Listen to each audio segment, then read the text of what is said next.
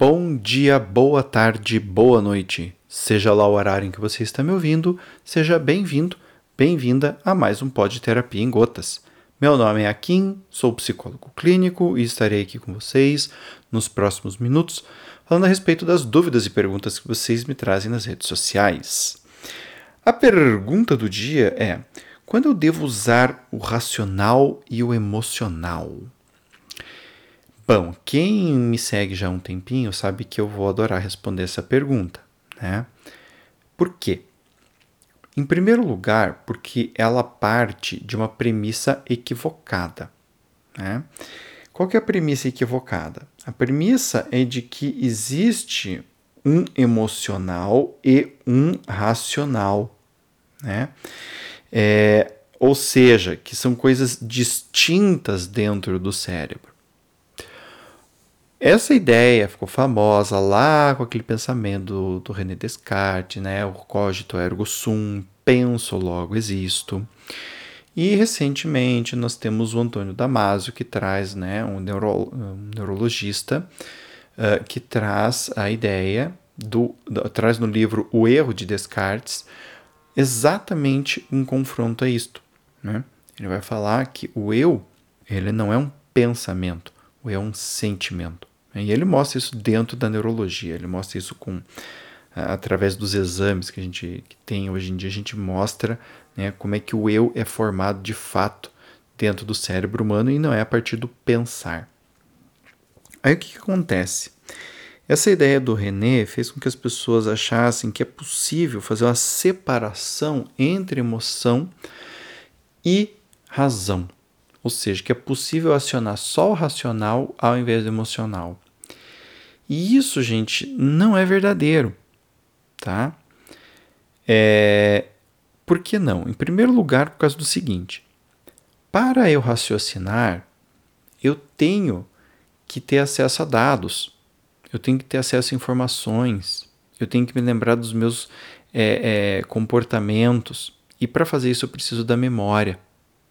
E a memória, a sede dela, é emocional. Ou seja, para eu acessar o conteúdo da memória, eu preciso passar pelo sistema límbico de alguma maneira. Entendem?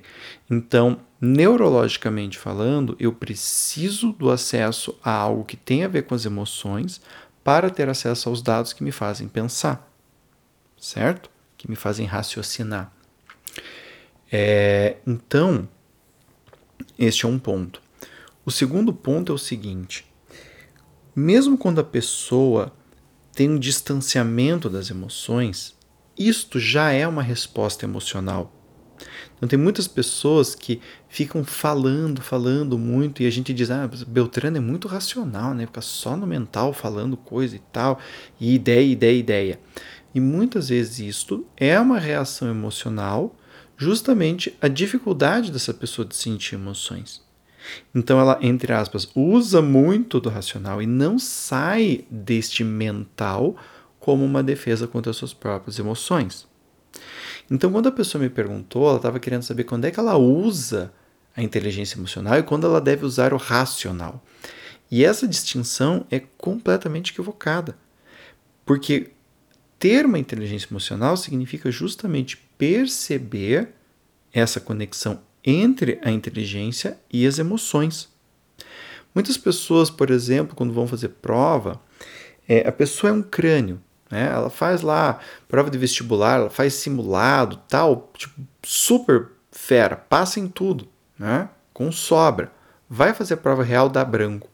Dá branco por quê? Se é possível separar o racional do emocional, então essa pessoa deveria ficar só com o racional e ir para a prova e fazer, acabou. Qual é o ponto? O ponto é que não é possível essa distinção. Então, nós usamos a inteligência emocional justamente quando acoplamos a ideia do racional com as emoções. Se, ter uma inteligência emocional é usar de forma inteligente as nossas emoções.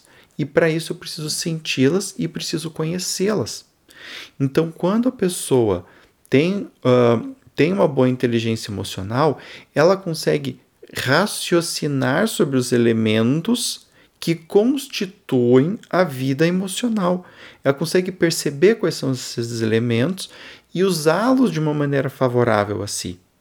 Então, por exemplo, uh, digamos que eu estou numa situação e eu fico com raiva de alguém que está cometendo uma injustiça comigo, eu estou numa reunião. O uso da inteligência emocional não significa reprimir a raiva, significa sentir a raiva e refletir. Eu estou percebendo uma injustiça aqui. Qual é o melhor jeito de eu me defender? Eu não preciso necessariamente sair gritando com a pessoa. Eu posso ativar em mim um repertório comportamental bem grande para lidar com essa situação de injustiça, que é o que está causando em mim o sentimento de raiva. Então percebam que eu, para fazer o raciocínio emocional, eu preciso sentir a emoção. Porque se eu tentar reprimi-la, eu vou usar toda a minha energia para tentar fazer a supressão desta emoção e eu também não terei acesso ao que está me causando esse sentimento de injustiça. Porque, por exemplo, eu também posso, na mesma situação, sentir a raiva, sentir que estou sendo injustiçado e me confrontar. Estou de fato sendo injustiçado? As evidências que eu estou usando para dizer que eu estou sendo injustiçado são de fato significativas para eu ter uma reação sobre essa injustiça? Isso é algo que eu trabalho com muitos clientes. Por quê? Porque muitas vezes a pessoa tem uma hipersensibilidade a algum tipo de estímulo. Isso tem a ver com a história de vida dela, né? Tem a ver com as crenças dela e tudo mais. Não é que a pessoa está errada, é que ela é hipersensível. E a gente precisa muitas vezes tomar conta dessa sensibilidade para com que a pessoa não troque os pés pelas mãos. Estão me entendendo?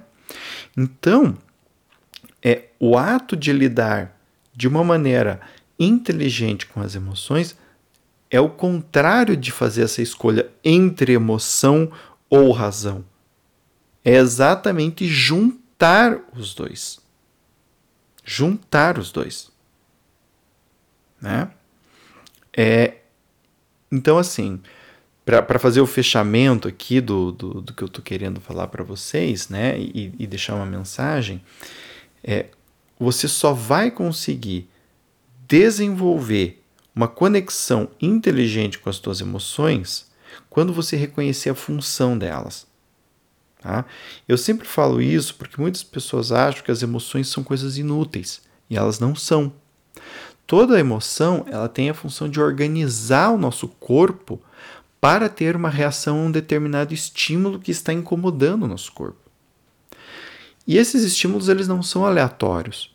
Eles têm, uh, vamos dizer assim, cada um de nós é, aprende algo sobre esses estímulos. Então, algo que me causa medo não necessariamente causa medo em você. Mas aquilo que causa medo em mim e em você é algo que nós sentimos como um estímulo que pode nos causar algum tipo de dano. Né? Um estímulo que nos é perigoso. E nós vamos buscar o que? Nos proteger de alguma maneira. Então, quando a gente entende que toda emoção tem uma função, e a função do medo, por exemplo, é a proteção, fica muito mais fácil de a gente aprender a raciocinar como lidar com a emoção. Porque lidar com a emoção não significa necessariamente controlar as reações fisiológicas, mas significa criar uma resposta adequada à situação interna que eu estou sentindo. Por isso que eu falo, às vezes a resposta tem a ver com eu lidar com a situação concreta, às vezes a resposta tem a ver com eu lidar com o meu mundo interior. E ambas podem ser respostas adequadas. Né? O ponto é que a minha necessidade emocional ativada por aquele estímulo fica satisfeita. Aí eu sei que eu estou tendo uma boa resposta emocional. E não porque eu estou sendo racional ou emotivo. Certo? Muito bem. Espero que esse podcast tenha sido bacana para vocês, que tenha ajudado. E se você quiser, me dá esse feedback. Pode me procurar nas minhas redes sociais e falar aqui, gostei, não gostei, ou aqui, tem uma sugestão de um outro tema para você falar, que eu vou atender, porque esse podcast é feito para vocês. Então, me procura lá no meu site www.aquinneto.com.br. Lá você vai ter acesso às minhas redes sociais, o Twitter, o LinkedIn, o Facebook e o Instagram. Me procura por essas redes e conversa comigo. E lá no site mesmo, você ainda vai ter acesso ao canal do YouTube, onde eu faço vídeos falando, fazendo a leitura de livros, tá? Você vai ter acesso ao meu blog, que tem um monte de coisa escrita lá. Vai ter acesso ao meu canal do Telegram, onde eu faço conteúdo exclusivo para quem está lá no canal. E também acesso à minha newsletter, para você receber todos os meus conteúdos no seu e-mail toda semana. Certo? Gente, muito obrigado pela audiência. Beijo no coração de vocês e até o próximo. Tchau, tchau.